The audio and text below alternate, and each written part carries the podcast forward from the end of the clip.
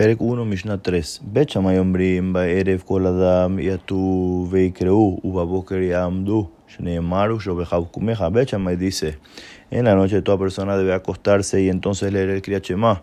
Y en la mañana la persona debe pararse, como dice el Pasuk, y al acostarse y al levantarse.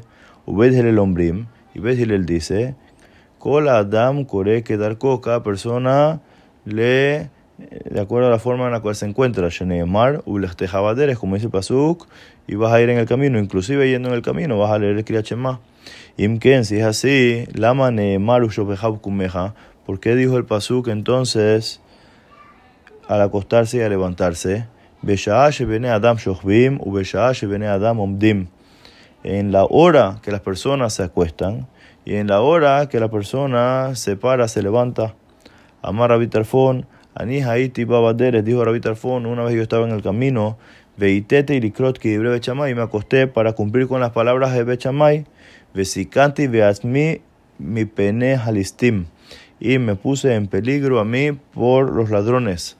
Ambrulo, le dijeron a él, que dai haita la beasmeja, eras apto de ser responsable de tu propia vida, Sheabarta al Dibre Bet por haber pasado sobre las palabras de Bet Hillel.